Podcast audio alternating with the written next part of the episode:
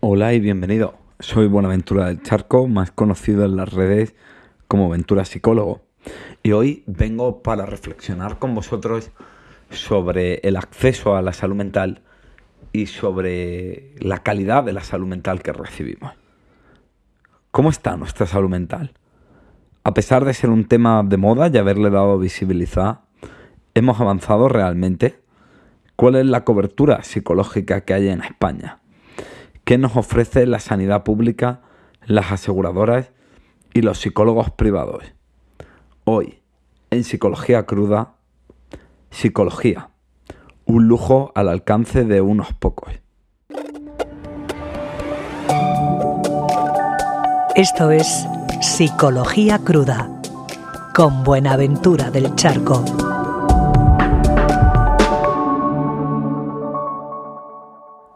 Bueno, la verdad que han sido años de mucho movimiento, ¿no? Para, para escribir este podcast eh, eh, o grabarlo, he tenido que rememorar, bueno, pues los, los 14 años que llevo ya dedicándome a esto y he vuelto la, la vista atrás, ¿no? Cómo ha cambiado la cosa desde que yo empecé, cuando ir al psicólogo era algo que era un enorme tabú, cuando no se hablaba para nada de ninguno de estos temas y desde luego la situación ha cambiado enormemente. Creo que uno de los puntos de inflexión ha sido el de la pandemia, ¿no? La pandemia hizo que mucha gente estuviera muy mal, un 33% de la población llegó a estar afectada por problemas de salud mental. Y, y, bueno, y ahí hubo algo que como fue externo, que como de pronto pasó algo que ya no era como un problema de cada uno o de cómo manejábamos nuestra vida o de nuestra forma de ser, sino que aparentemente era algo de fuera y compartido, pues yo creo que fue, hubo como una buena excusa, ¿no? Por un lado, ¿no? Y luego por otro lado, que bueno, que mucha gente que nunca había tenido problemas de salud mental los experimentó y entonces de pronto pudo comprender lo mal que, que se pasaba. El caso es que ahí dimos un, un avance muy importante y se normalizó mucho empezar a hablar de salud mental. Pero claro, a mí me empezó a preocupar mucho una cosa, ¿no? Que, que ¿vale? Hemos eh, empezado a normalizar hablar de salud mental, de puta madre, pero ¿de qué sirve esto si las soluciones son malas o lo hacemos de una manera eh, reduccionista o incluso mmm, iatrogénica, ¿no? Que es esta palabra que significa algo que genera malestar como con todo el tema del pensamiento positivo y sobre todo de qué coño sirve hablar de salud mental si la gente, vale, se conciencia, entiende que esto es muy importante, empieza a tener un montón de información, pero al final lo importante de verdad, que es poder tratarse, no puede hacer nada, ¿no? Bueno, pues, pues creo que, que ahí tenemos un problema gordo y, y, por eso todo lo que os voy a contar hoy, ¿no? Hay que tener en cuenta que España es uno de los países con más trastornos de ansiedad y depresión junto con Portugal, Irlanda o Reino Unido, ¿no? Es decir, eh, se estima que de cada 100.000 habitantes, 20.000 tienen algún tipo de, de problema de, en activo de salud mental. Y claro, hay que entender que aquí estamos hablando de, de gente que tiene un problema diagnosticable, es decir, que llega a estar eh, lo suficientemente jodida como para que le podamos poner un diagnóstico. Pero claro, si habláramos de gente que tiene malestar psicológico, eh, no sé, tener ansiedad o, sentir que su vida es un poco vacía o cosas así, pero que no llegan a cumplir un criterio diagnóstico, no sé, tener complejos, este tipo de cosas, eh, pues probablemente, claro, nos iríamos casi al, al 90% de la población, ¿no? Entonces, bueno, ¿cuál es la situación, cuál es la atención que tenemos en, un problema con tantísimos problemas de salud mental como, es el nuestro. Bueno, pues la verdad es que el, el, panorama es jodidamente desalentador. En la seguridad social, España tiene 6 psicólogos cada 100.000 habitantes. Este es un ratio que nos pone al nivel de países como Rumanía o como Bulgaria. Es decir, estamos en la cola de Europa en ratio de, psicólogos. Para haceros una idea, en 2020 el defensor del pueblo de Madrid puso una denuncia sobre que mm, se tardaba una media de 200 días para tener acceso a un tratamiento de salud mental en el sistema madrileño de salud, que por cierto está muy por encima del de la mayoría de las comunidades autónomas, ¿vale? Tenemos 204 plazas de psicólogo interno residente, es decir, de SPIRES, que viene a ser como el equivalente del MIR, es decir, son esos psicólogos que están haciendo la residencia y se están especializando en el sistema de salud público para 46 millones de habitantes. Repito, 204 personas para 46 millones de habitantes. O sea, es desde luego una cifra anecdótica. El tratamiento es absolutamente insuficiente. Yo creo que, que la cobertura que hay de psicólogos en la seguridad social es casi una cuestión de maquillaje político y administrativo para decir que se incluyen unos servicios que luego a la hora de la verdad no tienen una dotación suficiente. Es decir, tener ese número de psicólogos te sirve para decir que hay psicólogos en, el Sistema Nacional de Salud, pero realmente no estás tratando a la gente de, de, la manera adecuada. De hecho, la mayoría de los problemas de salud mental en España los llevan los médicos de cabecera, ¿no?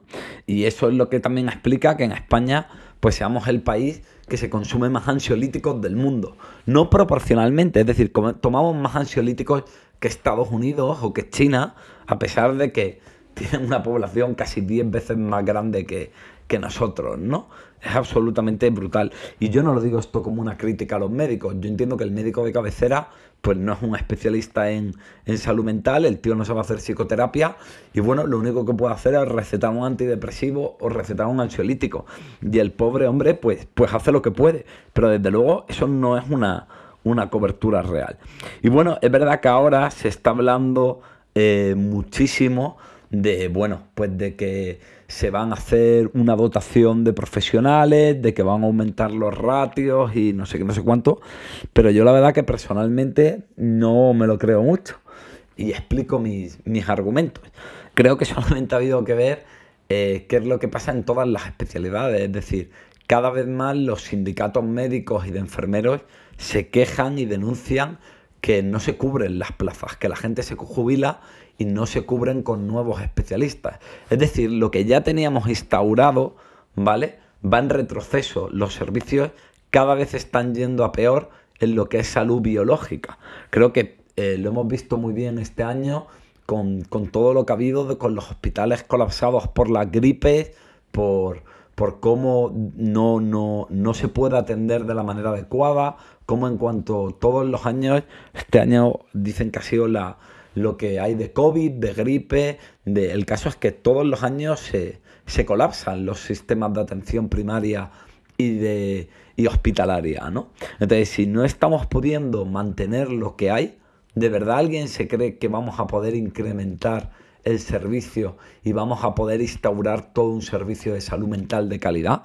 Es que incluso en los demás países europeos que tienen ratios de psicólogos tres veces superiores a nosotros, siguen sin tener una, atención suficiente. Entonces, bueno, pues yo lo mismo soy un desconfiado de mierda, pero creo que esto es simplemente un carro al que se están subiendo los políticos, bueno, porque suena muy bien, porque es la moda, porque todo el mundo dice que está muy comprometido pero, sinceramente, ¿de dónde se va a sacar el dinero?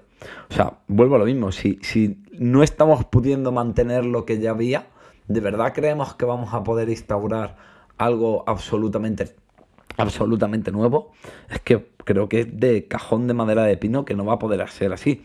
Y bueno, muchos dirán, sí, sí, si en España hay dinero para poder pagarlo, es que se lo gastan en una cosa o en otra los políticos, y estoy de acuerdo, pero es que eh, no sé, quizás simplemente soy pesimista, pero, pero yo creo que para que esto cambiara, para que se destinara el dinero eh, necesario para poder mejorar la sanidad pública y, no, y detener esta sangría que está viendo y eso, y encima instaurar algo nuevo, pues bueno, pues habría que haber una modificación en España radical, ¿no? Y no creo, o, o por lo que yo veo, no creo que vaya a haber un cambio político que, quite pues todo el gasto superfluo que tenemos y todo lo que se gasta en un montón de, chorradas y en, historias partidistas para atender a la salud de los ciudadanos.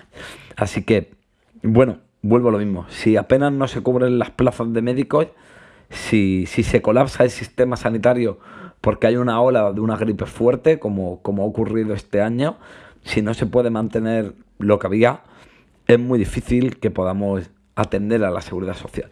Entonces lo que, lo que encontramos es esto, ¿no? Lo que encontramos es gente teniendo que esperar seis meses, que luego cuando la atiende el psicólogo le pone una cita de media hora cada mes o cada mes y medio, que lógicamente los profesionales de salud mental, porque esto no es una culpa de los profesionales de salud mental, eh, yo trabajo, como sabéis, con, con, psiquiatras y con psicólogos.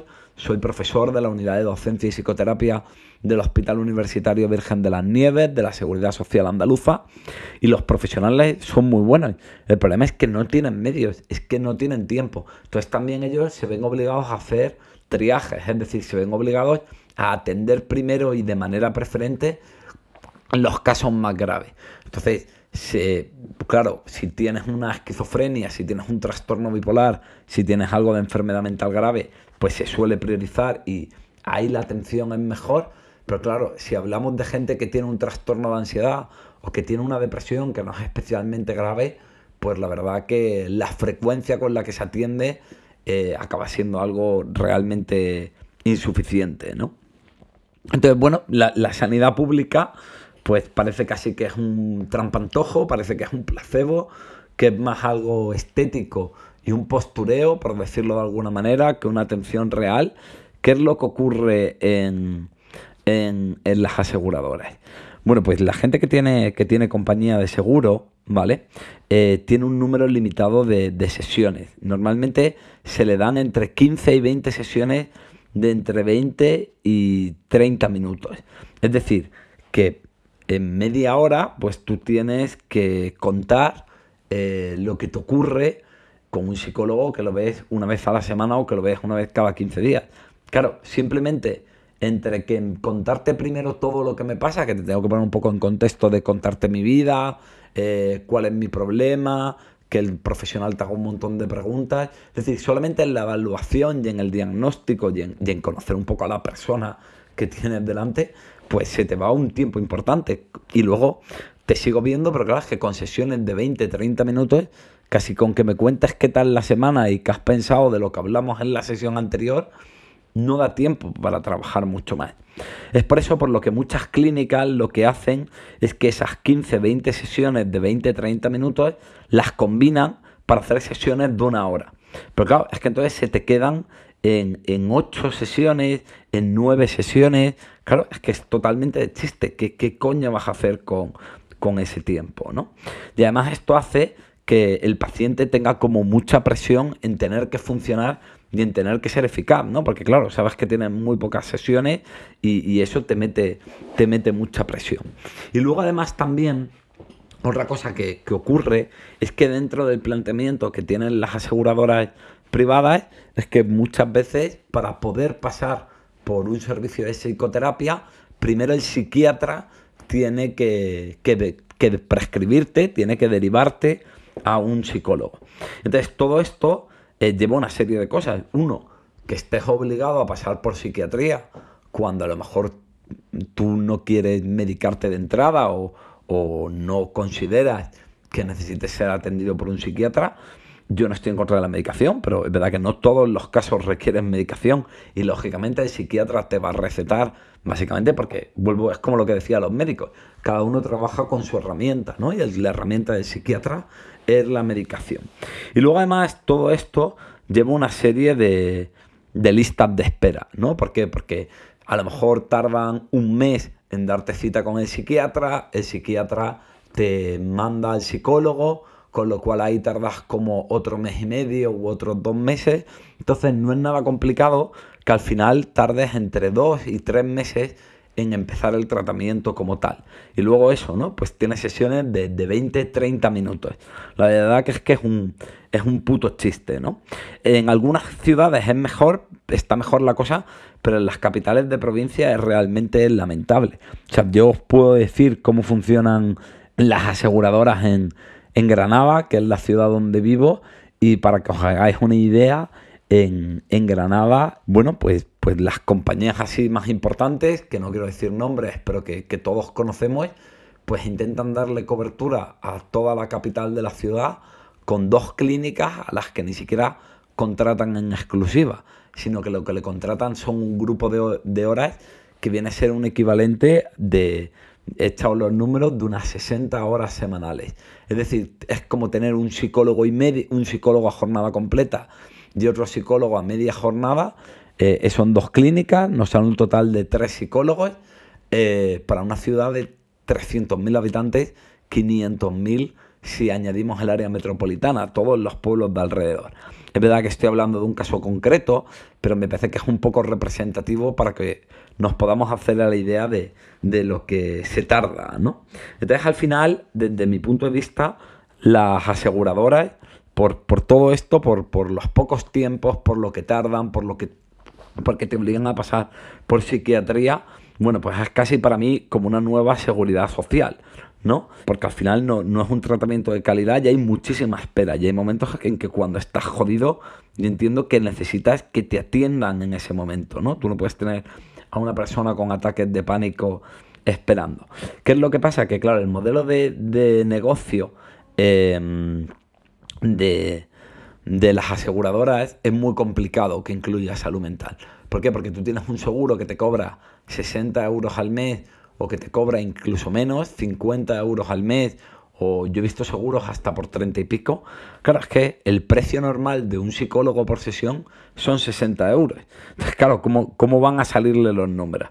Entonces, el modelo de negocio de las aseguradoras en España es cobrar precios muy bajos, porque además en Estados Unidos, por ejemplo, pues tú tienes que tener un seguro privado bueno porque no hay alternativa, porque no hay sanidad pública.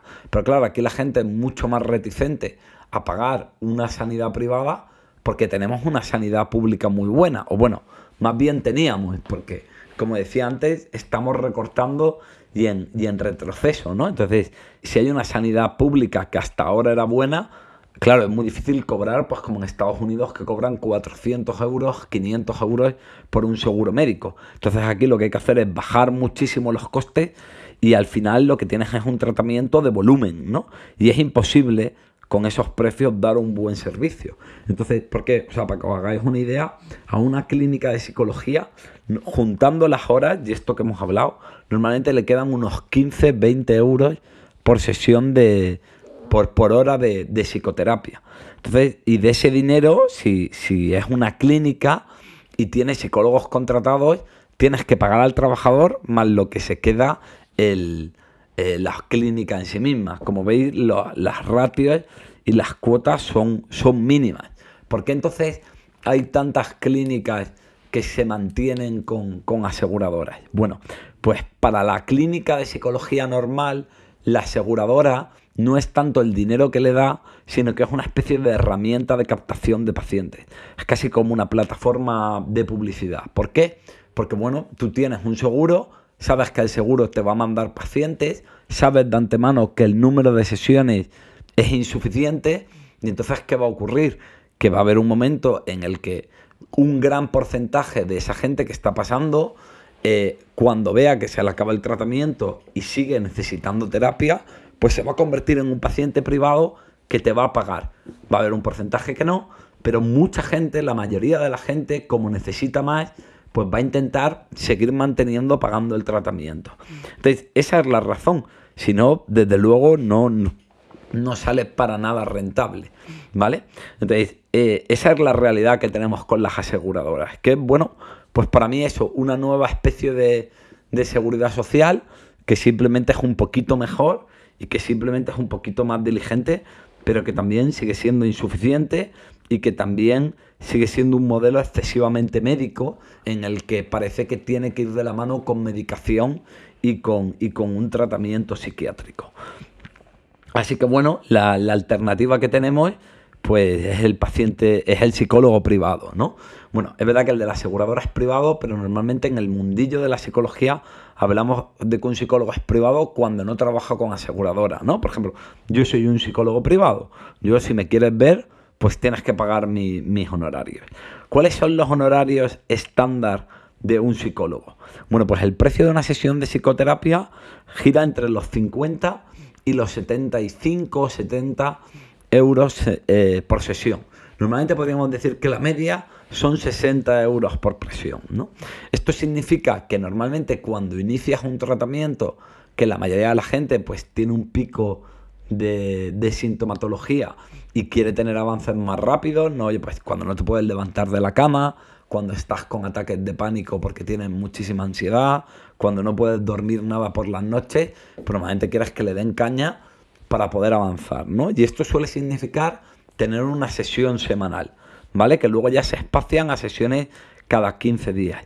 Bueno, pues con los precios que he dicho, un tratamiento psicológico, los primeros meses que necesitas esa sesión semanal, sale en torno a los 200, 280 euros al mes. Bueno, ¿qué, qué, situación nos lleva esto? Bueno, pues esto nos lleva a que para muchas personas esto les crea mucha presión, ¿no? Eh, eh, fíjate, en las aseguradoras ya te había dicho que mucha gente siente presión porque tiene un número de sesiones limitadas, pero claro, es que cuando tengo posibilidad de más sesiones, pero me cuesta tanto dinero, muchas veces el, el, paciente siente presión de, oye, no tengo tanta pasta, necesito que la terapia avance rápido, con, con 60 euros que me cuesta esto, necesito ver resultados ya, porque yo no puedo mantener esto muchísimo, muchísimo tiempo. Y lógicamente, tener ansiedad para poder pagar el tratamiento o tener presión para que el tratamiento sea productivo, pensemos, ya sabes que yo muchas veces hablo de la autoexigencia, de cómo nos exigimos funcionar, de, de cómo nos metemos un montón de caña porque no avanzamos suficientemente rápido. Claro, pues todo esto muchas veces no ayuda. Es decir, muchas veces esto lo que hace es fomentar precisamente el problema psicológico por el que estoy yendo al, terapeuta, ¿no? Y entonces aparece, yo esto lo he visto muchísimo, personas a las que pagar el tratamiento les da ansiedad, ¿no? Hago una terapia para quitarme la ansiedad y pagar el tratamiento me da ansiedad o me da culpabilidad, ¿no? Recuerdo una señora que me hablaba de que para poder ella estar tratándose, estaba dejando a toda la familia sin vacaciones.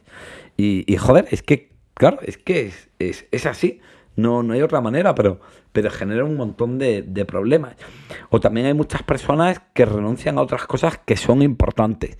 No sé, gente que eso, ¿no? Que me dice que ya no puede ir de vacaciones, o gente que me dice que, que yo qué sé, por ejemplo, he tenido gente que me ha dicho que vive en un piso compartido y que, ya, y que no puede irse a vivir sola porque, porque, claro, ya no puede pagar la terapia y un estudio para el suelo, y entonces le queda seguir viviendo con los compañeros de piso con 33 años, ¿no?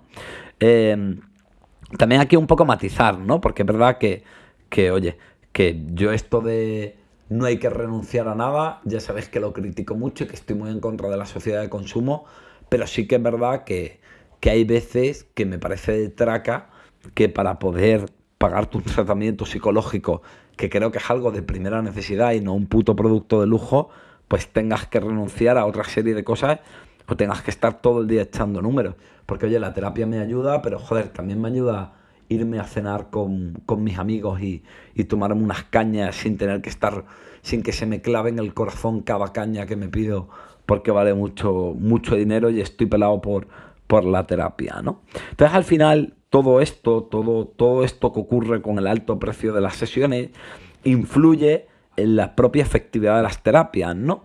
Uno, por toda esa presión y esa culpabilidad que, generan, y luego porque además muchas veces se dan tratamientos superficiales, ¿no? Y esto en parte a qué se debe? Se debe a que, claro, eh, a mí esto me sorprendió un montón cuando empecé de, de, psicólogo de práctica, me acuerdo perfectamente hablándolo con, con Gonzalo Aza, con uno de mis supervisores, y era ver que había pacientes que la terapia les iba muy bien, empezaban a mejorar, y en cuanto bajaban un poquito los síntomas, eh, abandonaban la terapia. Y yo decía, pero ¿cómo puede ser que el paciente abandone la terapia si la terapia le está funcionando? ¿no? A mí me petaba el cerebro, es decir, yo entendía que alguien dejara la terapia cuando la terapia no estaba siendo eficaz, pero no cuando la terapia estaba funcionando. Y claro, era una cuestión económica. Oye, tenía un montón de ansiedad y de ataques de pánico, me quitan los ataques de pánico, la ansiedad se convierte en algo manejable, bueno, sigo sin dormir bien del todo, sigo teniendo problemas de estómago, a veces me agobio, pero bueno, ya lo voy a dejar porque es que no puedo mantenerlo. Entonces, esto también afecta a la calidad del tratamiento porque tendemos a unas terapias muy superficiales que no hacen un trabajo de profundidad. Es decir, quitan un poquito los síntomas, te quito un poquito la ansiedad, o te, te, te saco un poquito de la depresión, pero no estamos yendo al meollo del asunto, que es de dónde viene tu problema de ansiedad, de dónde viene tu cuadro depresivo. Porque claro, eso implica alargar los tratamientos, que no es alargarlo, es hacerlo bien. Lo que pasa es que la gente no tiene pasta. ¿Cuál es el problema? Que cuando yo hago un, trabajo superficial y simplemente quito un poquito la sintomatología, soy carne de cañón de volver a tener una recaída, ¿no? Pero claro, ¿qué es lo que pasa? Que es que estamos hablando de que al inicio un tratamiento cuesta entre 200 y 280 euros al mes, ¿no? Cuando el salario medio en España de un trabajador entre los 20 y los 24 años se sitúa en 11.316 euros, mientras que un trabajador de 35 y 39 años gana una media de 22.216 euros. Estas eran las medias en 2018. No sé si esto ha mejorado un pelín, pero también es verdad que ha subido la, inflación y bueno, esto no es un podcast de economía, pero, pero claro, o sea, también te estoy dando las cifras anuales, ¿no? 11.316 euros, que he dicho que es lo que cobran, eh, que es el salario medio entre los 20 y los 24 años, significa un salario de 943 euros al mes. Claro, me quítale 200, 280 euros mensuales. Es que estamos hablando de perder el 25% de tu poder adquisitivo solamente en psicoterapia, ¿no? Y luego, lógicamente, hay que pagar el alquiler, hay que pagar la hipoteca, hay que pagar eh, todo lo que se paga hoy en día, ¿no? Y si hablamos de, eso, de ese salario medio entre los trabajadores de 35 y 39 años, que hemos dicho 22.216 euros anuales son 1.851. Bueno, ahí a lo mejor sí que puedo pagar esos 200, 280 euros mensuales de terapia, pero se me está yendo en torno al 10%.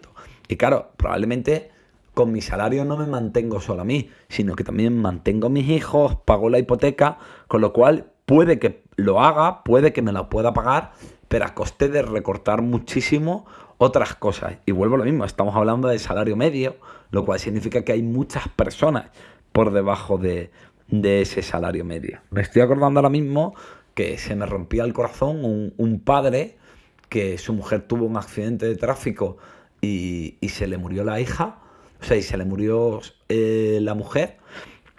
Entonces me traía la hija a terapia. Y entonces un día vino para preguntarme qué tal iba la hija y tal, y contarme y yo al pobre hombre lo vi destrozado, ¿no? Y le dije, bueno, pero, pero tú cómo estás con todo esto? Porque, oye, genial que te preocupes por tu hija, pero, pero me preocupas cómo estás tú.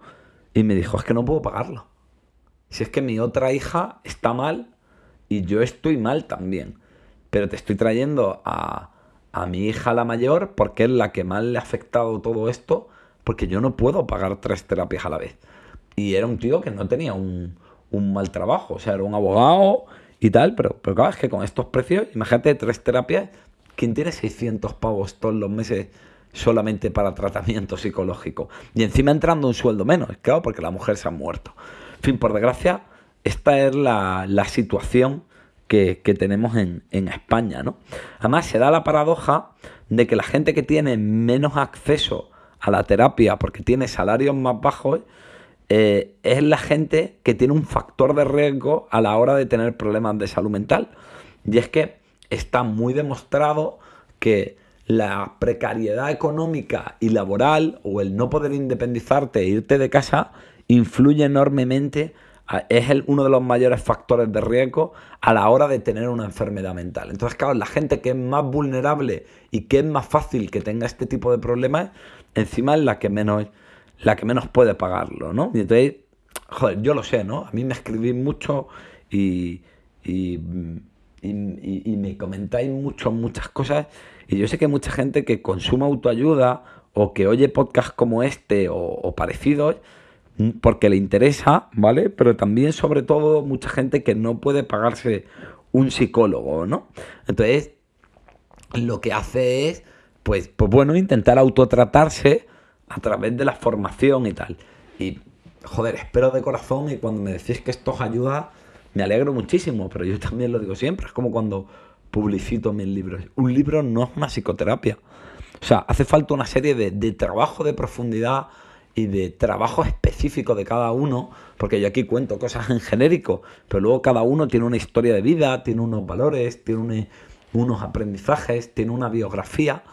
Entonces hay un montón como de cosas individuales y características de cada ser humano que nunca podremos abordar cuando hacemos divulgación o, autoayuda incluso la que es de calidad, ¿no?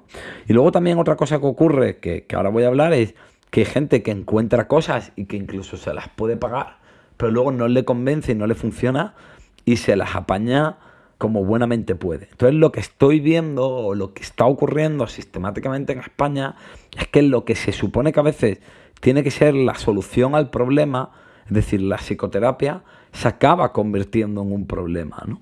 Porque me genera ansiedad, porque me tengo que quitar de otras cosas que son importantes y entonces no avanzo en mi proyecto de vida, como independizarme, como pagarme una especialización en mis estudios, como, como poder, eh, no sé, empezar a vivir un poco más desahogado o como ayudar a mis padres que ahora ya son mayores y tienen problemas y joder, quiero poder, no sé, pues ayudarle y pagarle un buen médico o, la mierda que sea. Y, y claro, es que es de coña, ¿no? Que la solución al problema se convierta en un nuevo problema es algo como, como totalmente contradictorio o que luego eh, encuentre unos tratamientos que me crean una falsa sensación de que me están atendiendo, porque luego además me dicen, no hombre, si, si esto es lo que le da el seguro a todo el mundo, o si estos son los tiempos normales en la seguridad social, y claro, y me quedo con la sensación de, joder, pues si esto es lo normal y yo no avanzo, ¿será que soy gilipollas? ¿O será que tengo un problema gordísimo y lo mío no tiene solución? Entonces todo eso, lógicamente, no me ayuda a sentirme mejor y no ayuda a tener un mejor autoconcepto de mí mismo y no ayuda a, absolutamente nada, ¿no? Bueno, te he comentado un poco cómo, cómo está la situación a, nivel económico y ahora si te parece quiero también que veamos un poco qué ocurre en el sector de la psicología y cómo estamos a nivel de la calidad de, de, de los tratamientos. Hasta ahora sí que te he hablado de cifras más objetivas y te he hablado más de lo que ocurre. Ahora te voy a dar mi opinión, ¿vale? Y es verdad que mi opinión, bueno, pues es como los culos, ¿eh? porque cada uno tiene la suya. Pero bueno, sí que te quiero decir que, que creo que tengo cierto bagaje y que conozco bien un poco cuál es la situación. Uno, porque ya llevo, tengo el culo pelado de hacer terapia, y he pasado por, por distintas ciudades y distintas clínicas eh, dos, porque, bueno, he sido profesor universitario en, universidades privadas, en máster y grado de psicología. He sido tutor de prácticas en universidades privadas y públicas. Actualmente soy docente en, el Hospital Universitario de, de Granada, uno de ellos de la Seguridad Social. En fin, por mi trayectoria creo que he visto un poco la psicología y la formación en psicología y salud mental desde, diferentes ámbitos, ¿no? Entonces, bueno, esta es mi opinión, pero yo vengo a, decirte, mira, desde mi punto de vista en, España los psicólogos no, no están muy bien formados, ¿vale? Y esto se debe a una serie de, cosas. En primer lugar, para mí el, problema más grave es que tenemos un, un sesgo muy grande eh, a nivel los profesionales de salud mental en España porque somos uno de los pocos países donde no se da formación en distintos modelos de terapia. Te lo intento explicar brevemente. En psicología hay una cosa que se llaman paradigmas, ¿vale? Un paradigma es una manera de entender la psicología, ¿no? Es un poco como en economía, pues un economista comunista no tiene la misma visión que un economista capitalista, ¿no? O en filosofía. Pues un filósofo existencialista no ve las cosas igual que un filósofo estoico. Es decir, hay diferentes formas de entender al ser humano y los problemas y diferentes tipos de terapias, técnicas y, soluciones, ¿no? Entonces, el problema que hay en España, que es una anomalía que no ocurre en la mayoría de países, es que en casi todas las universidades el 95% de la formación, eh, lo mismo hay alguna optativa o alguna asignatura donde ves un poquito otra cosa, pero mayoritariamente la mayoría de las asignaturas de psicología clínica y de psicoterapia pues solamente son terapia cognitivo-conductual o conductista. Yo, bueno, ya sabéis que yo soy psicólogo humanista, con lo cual cuando yo elegí ese tipo de terapia y no otra, eh, evidentemente es porque le veo problemas a las otras Pero sobre todo, no voy a entrar aquí en, las ventajas de cada tipo de terapia. Estos son unos podcasts que, que estoy preparando. Pero en la mayoría de, la reflexión que quiero hacer es la siguiente. En la mayoría de países se forma a los terapeutas en los cuatro grandes paradigmas. Psicoanálisis, terapia cognitivo-conductual y conductista, terapia sistémica y terapias humanistas. Y aquí solo damos uno. Entonces yo creo que, que bueno, que al final aunque tú elijas un modelo, es decir, incluso aunque yo elija terapia cognitivo-conductual o conductista, el haberme formado en otros modelos me da una apertura de campo, me ayuda a ser crítico con mi propio modelo, me ayuda también a tener más flexibilidad, ¿no? Cuando solo sé un modelo, pues el paciente está obligado a adaptarse a ese modelo y yo no tengo esa versatilidad de poder cambiar cuando veo que lo que promulga mi modelo, mi paradigma, no le está funcionando a ese a ese paciente. Hay una frase muy buena de Marlowe que dice que si solo tengo un martillo, creeré que todos mis problemas son un clavo, ¿no? Si solo sé hacer un tipo de terapia, eso me va a llevar a un cierto sesgo cuando trabajo con, con otras problemáticas. Entonces, yo elegí un modelo, creo que todos los psicólogos tienen que elegir un modelo porque no puedes hacerlo todo a la vez, pero sí que es verdad que el haber tenido formación, yo que tengo formación en, en los cuatro paradigmas, en, en todos ellos, pues, pues el haber hecho formación en otros modelos, te aseguro que se nota y que cuando a veces lo que hace tu modelo no funciona, joder, pues tienes ahí otras cosas de las que tirar o con las que combinarlas y sobre todo te quitas cierta visión de, de tubo. Entonces es verdad que la terapia cognitivo-conductual y conductista hasta hace unos pocos años era la que tenía más evidencia científica, esto ahora está cambiando, pero en todos los demás países se seguían dando todas porque se entendía que todas complementaban y ayudaban y ponían más el foco en una cosa y era interesante saber de todo. Pero bueno, en España, como somos más papistas que el Papa, ha pasado un poco esto como, bueno, pues como lo que pasa en política o en fútbol, ¿no? El que es del Madrid nunca va a reconocerle nada bueno al, del Barça y es como un fanatismo del Madrid, ¿no? Eso, somos más papistas que el Papa. Entonces al final, en, la, en las facultades de psicología españolas se ha acabado creando un pensamiento único donde solo se forman los psicólogos en un modelo de terapia con todas las limitaciones que, eso tiene. Y eso para mí es el problema fundamental a la hora de hablar de, de la formación y de la calidad teórica de los, de los psicólogos en, España, ¿no? Entonces, más problemas que tenemos en la formación de, los psicólogos. Bueno, pues básicamente el, otro problema es que, que, no tenemos una formación continuada obligatoria. Es decir, en España tú te formas y una vez que te forman no se te obliga a seguir formándote. Cuando tú ya tienes tu acreditación sanitaria, que eso es hacer la carrera y luego una especialidad, a través de un máster o, de una oposición PIR, no se te obliga a seguir formándote. En cambio, en la mayoría de, países se te obliga a tener un recurrente de formación, ¿vale? Mira, también además eh, hay poca formación práctica en las facultades, y esto lo conozco yo de buena fe, que he sido profesor tanto de máster como de grado de, de psicología, y hay muy poca, muy poca formación práctica y luego además también eh, no se obliga especialmente ni a la terapia personal ni a la supervisión. Es decir, en muchos países para tú ser psicólogo se te obliga a que te hagas una serie de, de horas como paciente, ¿vale? ¿Por qué? Porque si yo voy a ser la persona que determina dónde hay un problema y dónde no, quién tiene una visión errónea y quién no, pues claro, si yo voy a ser el metro que mide, tendremos que calibrar el metro, ¿no? Es decir, si yo tengo un problema de autoexigencia, por ejemplo, luego vienen mis pacientes y a lo mejor a mí no me parece que están siendo autoexigentes, porque yo funciono de esa manera. Entonces, es muy importante, y aquí no se hace, y me parece una puta locura, que los psicólogos hayan sido pacientes y tengan una terapia personal para evitar estos sesgos y también porque nada ayuda más a entender lo difícil que es ser paciente y contarle tus miserias y desnudarte a alguien y empatizar con eso que haber sido paciente tú, ¿no? Yo creo que donde más he aprendido terapia ha sido en mi propia terapia como, como paciente.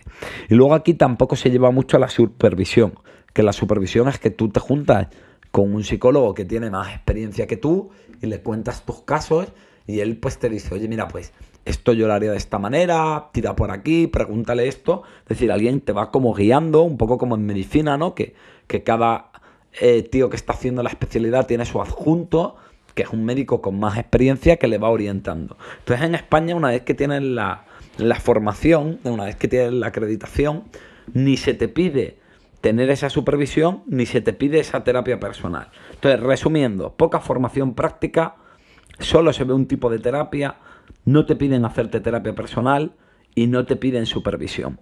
Y esto sé que ahora lo estaré diciendo y hay un montón de psicólogos que me escuchan y se van a encabronar un montón porque como que la psicología en España no es buena y no hay nivel y bla bla bla bla bla bla. Bueno, te he dado mi opinión y ahora te voy a dar los datos, ¿vale? Te voy a comparar cuál es el estado y cómo funciona la psicología en España y cómo funciona la psicología en Alemania, por ejemplo, que es un país con, buen nivel, ¿vale? Vamos a ello. En España, eh, lo normal es que tú tengas que hacer cuatro años de, grado en psicología. En mi época era una licenciatura de cinco. Ahora la han reducido a cuatro. Se ve que sobraba un año. Y luego te piden hacer un año y medio o dos años de máster de lo que se llama Psicología General Sanitaria. La otra opción es sacarte el PIR, que como ya he dicho, solo hay 240 plazas para 46 millones de habitantes, con lo cual es casi como sacarte una oposición de notaría, y ahí en cambio la especialidad dura cuatro años. Es muy llamativo cómo se entiende que a través de un máster solo necesitas un año y medio o dos, y a través de la oposición sí que necesitas cuatro. Pues no entiendo muy bien, todavía nadie me ha podido explicar la, diferencia, ¿vale? Bueno, la mayoría de los psicólogos, porque los que se sacan el PIR se suelen acabar quedando en la seguridad social o en instituciones públicas. Así que la mayoría de los psicólogos que te atienden eh, desde el ayuntamiento, que suelen ser psicólogos que no han hecho el, que, o sea, no, no son psicólogos de la seguridad social o los psicólogos de los seguros o de las consultas, pues esto es lo que tienen. un grado de 4 años y entre 1,5 y 2 años de, máster. De esos dos años de, estudio, ¿vale? De, esos años, perdón, de estudio de, de la carrera, de 2.400 horas de formación que tiene el grado, solo 120 son horas de formación práctica. Es decir, que un psicólogo cuando sale a la universidad, solo el 5% de su tiempo ha sido formación práctica. Todo lo demás, teoría. Y encima de un solo modelo, como explicaba antes. Y además, estas horas prácticas no tienen por qué ser necesariamente del ámbito sanitario. Es decir, por ejemplo, a mí mis prácticas de la carrera, que es la asignatura como más grande, donde más te sueltas, me pusieron a dar talleres en un instituto. Entonces, bueno, aprendí cosas, pero luego no aprendí cosas muy útiles para el trabajo en mi consulta de psicólogo. ¿Por qué? Porque dar talleres en un instituto no es hacer psicoterapia, no me jodas. Está bien, ayudas, aprendes cosas, pero no es realmente unas prácticas de lo que tú luego vas a implementar, ¿no? En el máster eh, se hacen 300 horas de las 900 prácticas reales. Es decir, aquí sí que subimos, pero me sigue sorprendiendo que en un máster de especialización sanitaria y clínica solo el 33% de la formación sea realmente formación de trabajo con pacientes y formación práctica real, ¿no? Es verdad que algunos másteres llegan a más, llegan a 450 horas, incluso más, pero es verdad que eso ya depende del máster. Lo que te obliga a la ley es que sean 300 horas de formación práctica. Entonces, si sumamos ambas formaciones, el psicólogo tiene un total de 420 horas prácticas 20 horas de formación práctica en 5 años y medio, 6 años de estudio. Es decir, que no llega ni a 80 horas de formación práctica al año. 80 horas de formación práctica es dos semanas a jornada completa. Estamos diciendo que a la gente que estamos poniendo a ver pacientes se tira dos semanas, ¿vale? Al año en jornada completa viendo pacientes. La verdad que no me parece mucho para algo tan delicado como, como ponerse a trabajar con, la salud mental de las personas. Bueno, esto es lo que tenemos en España.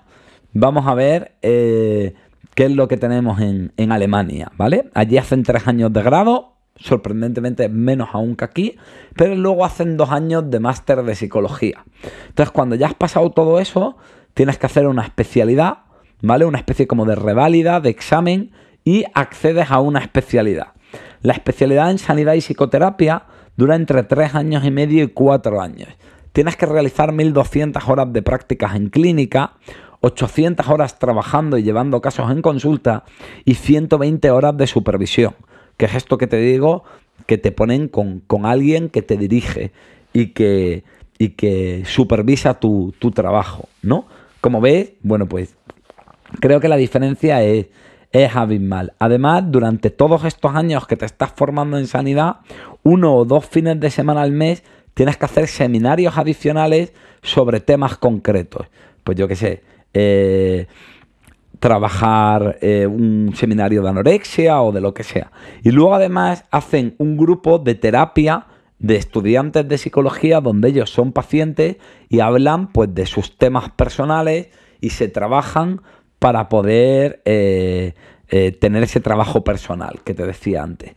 Cuando ya tienes esa formación, te hacen una reválida, que es un examen muy exigente, donde se te evalúa de todo lo que tú has aprendido en, eso, en, en esos tres años, luego en esos dos y luego entre esos tres años y cuatro de carrera.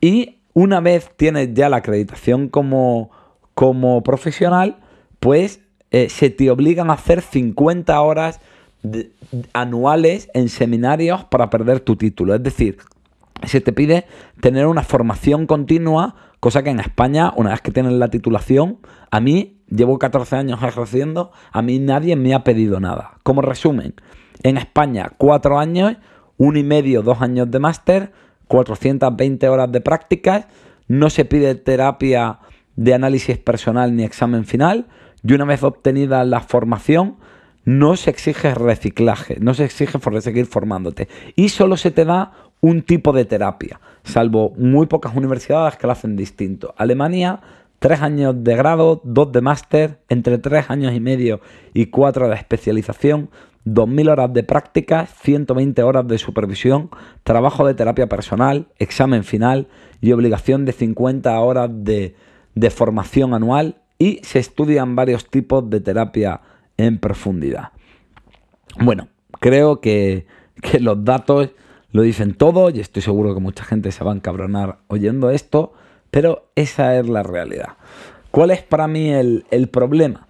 El problema es que, que, además eso hay una visión de embudo muy grande porque solo se da un tipo de terapia y si quieres tener formación en otro tipo de terapia, por ejemplo, yo me formé en humanismo, pues o en sistémica, pues salvo que te vayas al par de universidades que sí que ofertan eso y que por cierto son universidades privadas y bastante caras, yo me gasté un puto dineral, eh, tienes que ir a academias privadas. ¿Cuál es el problema de academias privadas? Es decir, institutos de psicología y tal. Que claro, como son privadas, no tienen un plan de estudios oficial, porque eso no está regulado.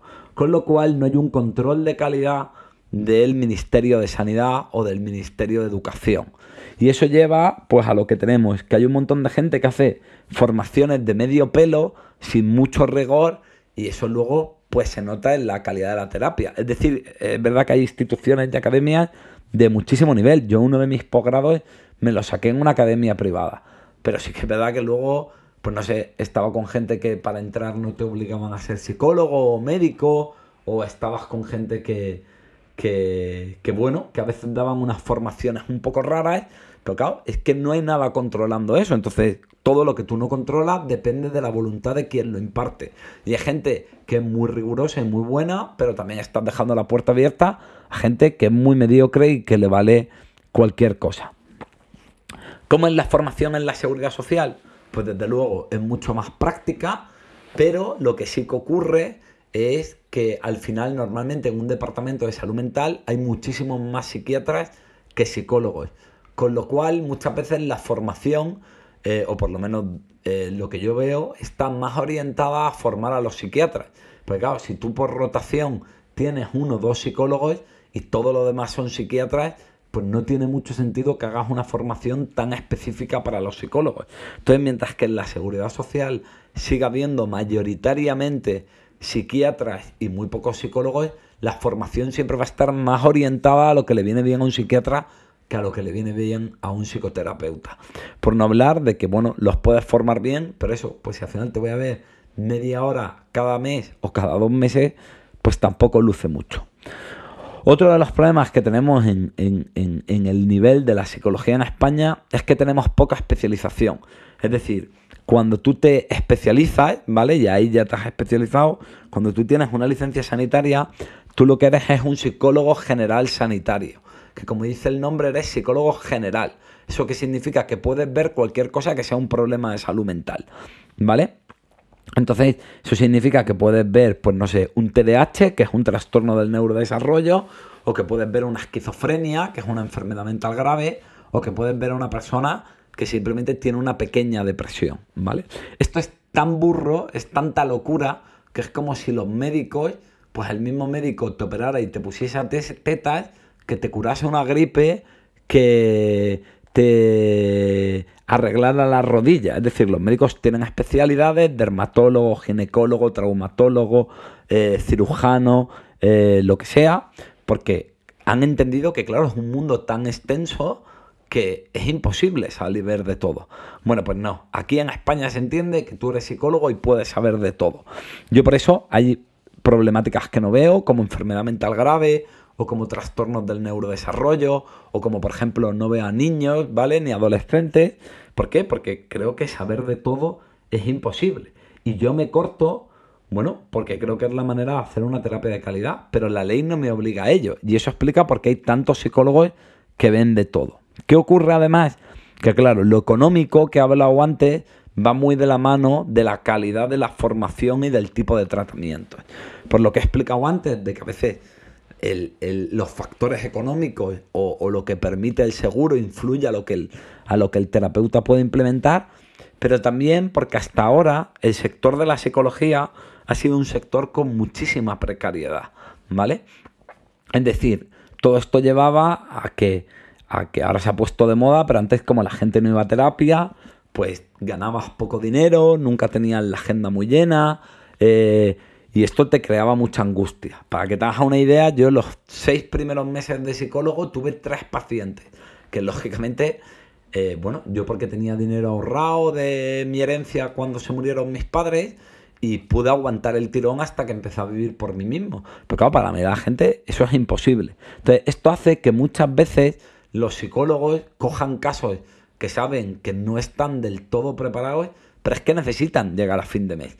Y luego además, cuando tú, por ejemplo, trabajas en una aseguradora, la aseguradora no te permite no coger determinado tipo de problemas, porque ellos ofertan psicoterapia y tú tienes que ser capaz de ver todo. Entonces, todo esto, no digo que lo hagan todo el mundo, pero claro, al final, si es que yo no lo digo como una crítica a mis compañeros, yo entiendo que, que, oye, que tengo que facturar, que me mandan gente, que no tengo pacientes y cómo no lo voy a coger.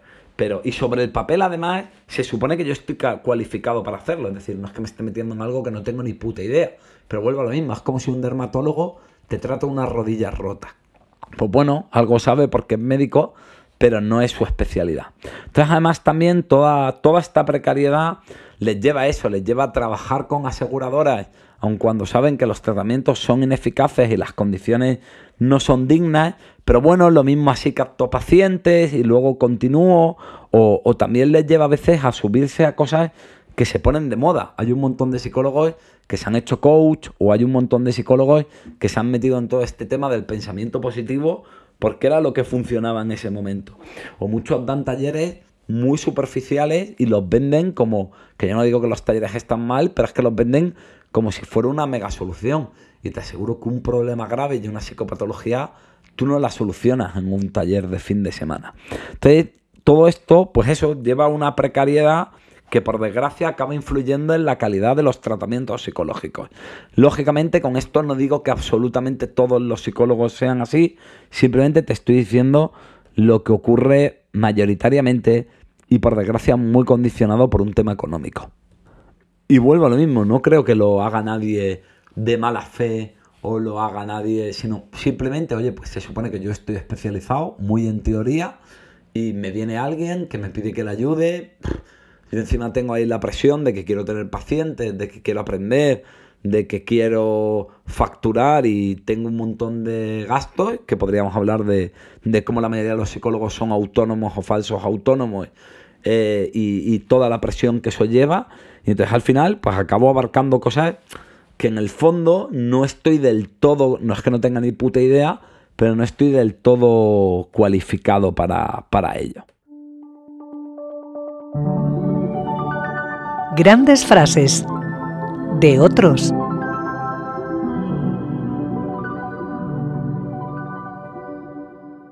Esto es como un pozo sin fondo en el que empiezas a mirar y no ves dónde están los recursos. Esto ha hecho mucho daño a la población, a toda la población en general, pero ha hecho mucho daño a las poblaciones más vulnerables. José Antonio Luengo. He cogido estas declaraciones que dio para el diario.es el decano del Colegio de Psicólogos de Madrid, José Antonio Luengo. Y bueno, me parece que, habla bastante bien de, lo que tenemos en España y, de cuál es el enfoque y de, dónde estamos abordando los problemas de salud mental y la situación que tenemos.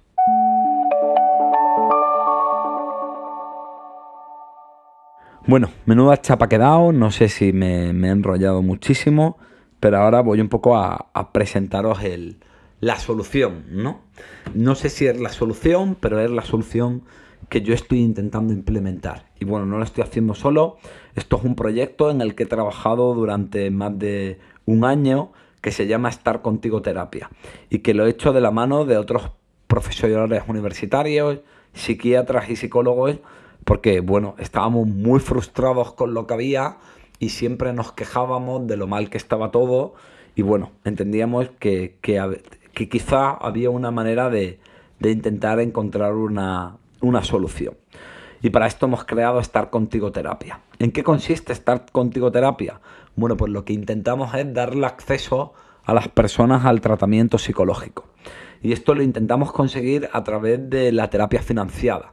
Es decir, es un poco parecido a lo que se hace, por ejemplo, con la ortodoncia, ¿no? Que tú recibes el tratamiento y en vez de pagarlo sesión a sesión, vas pagando en cuotas, haces el pago en varios años y de esta manera consigues que la cuota se quede en algo muy, muy reducido.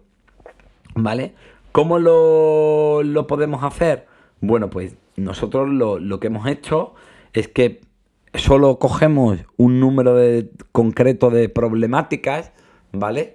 Que esto te lo explico luego, pero los estudios demuestran que la mayoría de los pacientes que tienen ese tipo de problemas eh, suelen necesitar entre 23 y 25 sesiones.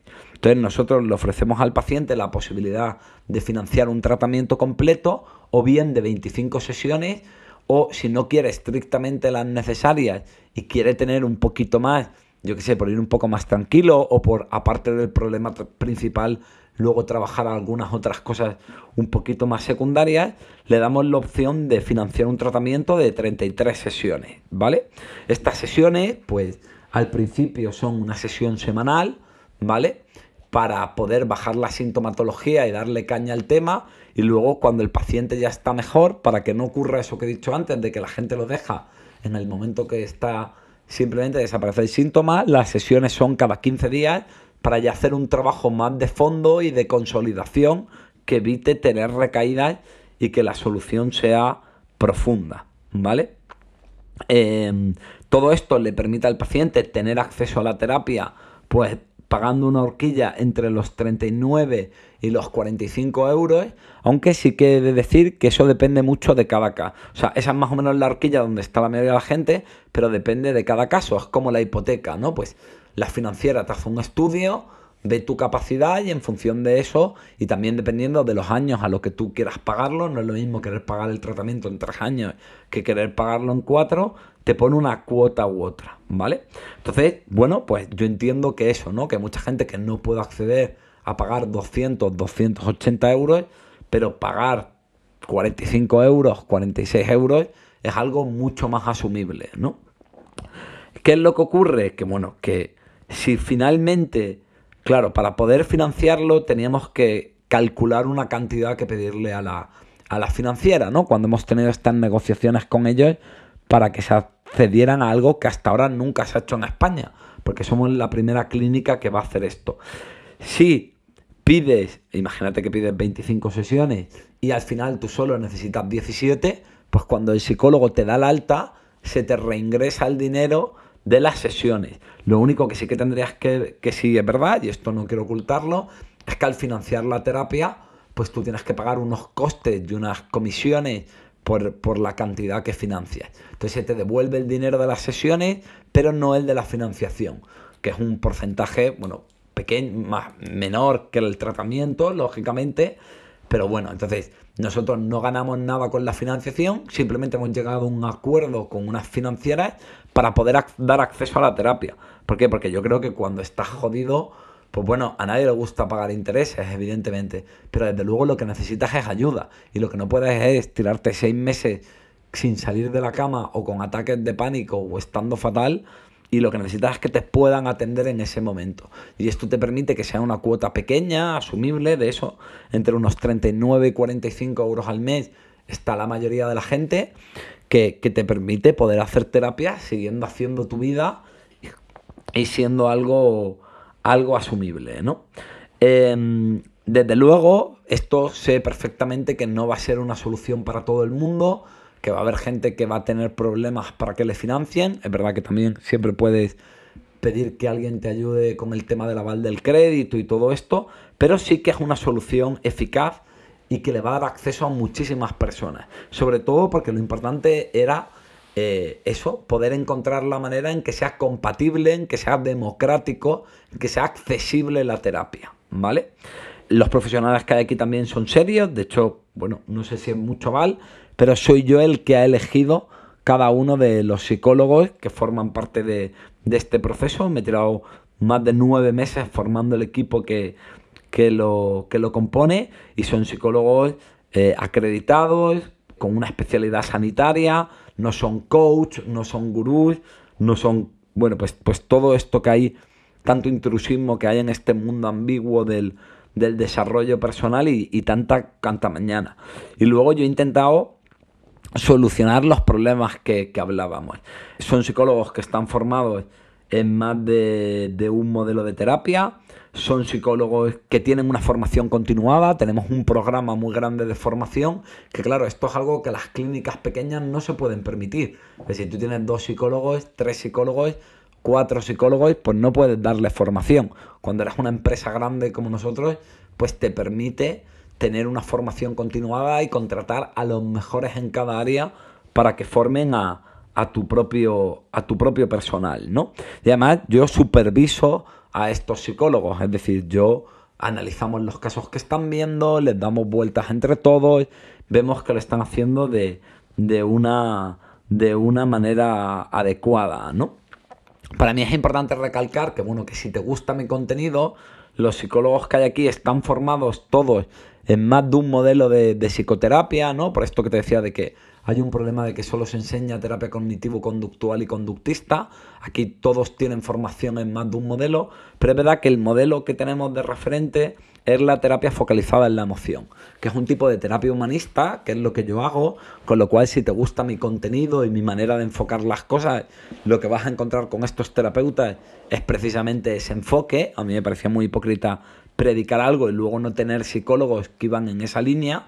Por eso hasta ahora yo nunca he dicho nada de tener equipo de psicólogos, porque yo quería supervisar muy bien a quién contrataba para que hubiera una concordancia en lo que, por ejemplo, oyes este podcast o lees en mis libros y lo que luego te ibas a encontrar en terapia. Pues bien, este tipo de psicólogos hacen eso, hacen un tipo de terapia humanista, que es lo que yo hago, y en concreto hacen terapia focalizada en la emoción, que es un tipo de terapia que, que es eficaz y funciona, no lo estoy inventando yo, es una terapia que tiene evidencia científica probada y que está reconocida por la mayoría de instituciones importantes como un modelo de psicoterapia serio y eficaz, como por ejemplo puede ser la American Psychological Association, que suele ser la institución más importante en psicología a nivel, a nivel mundial.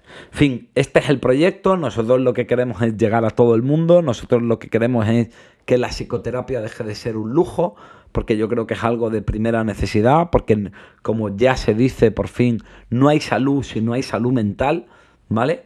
Y porque tenemos que ir más allá de simplemente poner parches. sino que hay que ir a una psicoterapia profunda, a una psicoterapia que no solo quita la sintomatología, sino que resuelve el problema en el origen, que normalmente es ese bloqueo emocional que te impide funcionar como, como a ti te gustaría, ¿no? Y para eso pues hace falta tiempo y para eso pues hace falta una, una terapia de, de, calidad. Y para mí es importante dejar claro que nosotros no bajamos el precio por sesión. Es decir, esto no es una terapia barata. ¿Por qué? Porque, como te decía antes, eso es lo que ocurre con los seguros y si quieres una terapia de calidad, no puedes hacerla barata. Nadie da duros a tres pesetas. Nosotros lo que hemos encontrado es que sea el precio promedio de mercado, ¿vale? Pero hacerlo accesible a través de la financiación y de que pagues una cuota reducida, aunque sí que es verdad que luego tienes que pagar intereses, pero lo pagas en una cantidad que no se te hace tan grande o que por lo menos te puedas permitir y no los 200, 280 euros mensuales del principio. Entonces esto quiero dejarlo muy claro, esto no es terapia barata, esto es dar acceso a la terapia de calidad. Y eso me parece importante porque yo no, no veo lógico criticar algo y luego que con mi nombre o con mi sello o en un proyecto que yo formo parte se haga algo que a mí me parece que no tiene los estándares necesarios. Bueno, ¿este capítulo tiene algo de publicidad? Joder, pues, pues evidentemente, ¿no? Pero también la verdad es que, y si me oyes creo que lo sabes, a mí siempre me gusta explicar bien las cosas, explicar de dónde vienen mis enfoques y transmitirte el proceso mío interno que me lleva a actuar como actúo y a decir lo que digo. Es decir, que vean mi línea mental que me lleva a las cosas para que tengas todo el proceso y la información y oye, luego tú ten tu opinión, críticame o lo que sea. Este proyecto no surge de la nada o no surge del mero interés de querer ganar dinero, que desde luego no somos una ONG y nos lucramos. ¿eh? Simplemente eh, lo que queríamos era darle acceso a la terapia y poder hacer una terapia de calidad. Y entonces nos hemos tirado meses reflexionando y dándole vueltas este equipo de profesores universitarios, psiquiatras y psicólogos a los problemas de la psicología que veíamos tanto a nivel de la formación y educativo como a nivel de la clínica, en tanto en ámbito público como, como privado. Porque lo que queríamos, y yo creo que lo hemos conseguido, o lo para muchas personas, desde luego, aunque por desgracia supongo que no para el 100%, pero hemos encontrado una solución que va a dar acceso a una terapia de calidad, ¿vale? superando esos dos problemas. El acceso a la terapia por los grandes importes iniciales de pagar sesión a sesión y por las limitaciones de los seguros en la seguridad social y también por el nivel de los terapeutas. A mí me parece que los psicólogos que aquí están excelentemente formados, estamos muy encima invertimos mucho en, la formación. Y bueno, en fin, este es el proyecto. Eh, vuelvo a dejarlo claro, esto no es una ONG, y queremos ganar dinero por nuestro trabajo, algo que me parece muy legítimo, pero sobre todo lo que queremos es dar acceso a la terapia a muchas personas y ofrecer también una terapia diferente para todos los que habéis probado esas terapias más tradicionales de trabajar pensamientos, de herramientas, de hábitos, de ser más positivo y no os ha funcionado, ¿vale? Quiero dejar claro que en estos tres años desde que empecé en las redes para mí han sido increíbles y quiero agradeceroslo muchísimo. Son, los libros, la verdad que son una locura, más de 20.000 libros vendidos, más de 780.000 reproducciones en este podcast, más de 75.000 seguidores en redes y, bueno, es una pasada, ¿no? Y, pero decirte que siendo honesto, los datos me, me la sudan. Me importa mucho más el hecho de que muchas veces me escribís dándome, dándome las gracias y diciendo me que os sirve y confiáis en mí, me contáis vuestras historias y movidas súper íntimas. Siento a veces no poder responder a todo, pero es que no me, no me da la vida. Pero sobre todo todo esto me llevaba a que me sabía fatal que a veces no podía ayudaros más, solamente podía daros este, este tipo de, de recursos como el podcast, porque bueno, las redes dan para lo que dan, ¿no? Y muchos cuando me decíais que queréis hacer terapia conmigo, pues o no os lo podíais permitir porque mis honorarios encima son por encima de, la media y, no era asumible para vosotros, os desanimabais muchos cuando os hablaba de mi lista de espera, ¿no? ¿Verdad? Que ya no tengo siete meses, estoy en cinco, pero entiendo que muchas veces cuando uno está mal, lo que no puedes esperar, ¿no? Cuando uno de los lemas que tenemos en Estar Contigo Terapia es que cuando tienes un problema, lo único inasumible es no poder asumirla, ¿no? Y con esto lo que estamos intentando es eso, que sea asumible para todos. Espero que os pueda ayudar a muchos. Para los que no, aquí seguís teniendo todo mi contenido gratuito.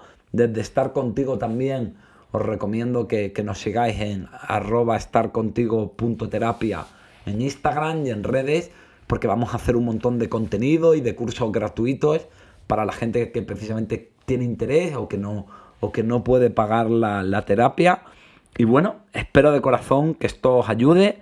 Os invito a que entréis en www.estarcontigoterapia.es y que, y que bueno, y que allí pues podáis pedir una sesión gratuita de evaluación con uno de los terapeutas que analizará tu caso, que verá si entra dentro de lo que nosotros atendemos, porque somos una clínica especializada y no atendemos cualquier cosa, atendemos sobre todo ansiedad, depresión, problemas de alimentación, complejos, obsesiones, pero hay cosas como trastornos psicóticos o como TDAH o como autismo que, que, no tratamos. Pero bueno, ahí tienes una evaluación donde se te dirá un poco lo que te ocurre y si te podemos tratar o no y por lo menos que entiendas lo que, lo que te está pasando.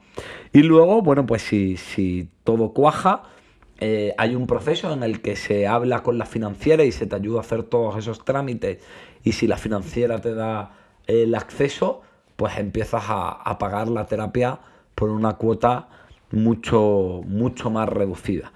También cosillas que me preguntáis frecuentemente, eso, ¿qué pasa si necesito menos sesiones? se te reingresa el dinero. ¿Qué pasa si necesito más sesiones?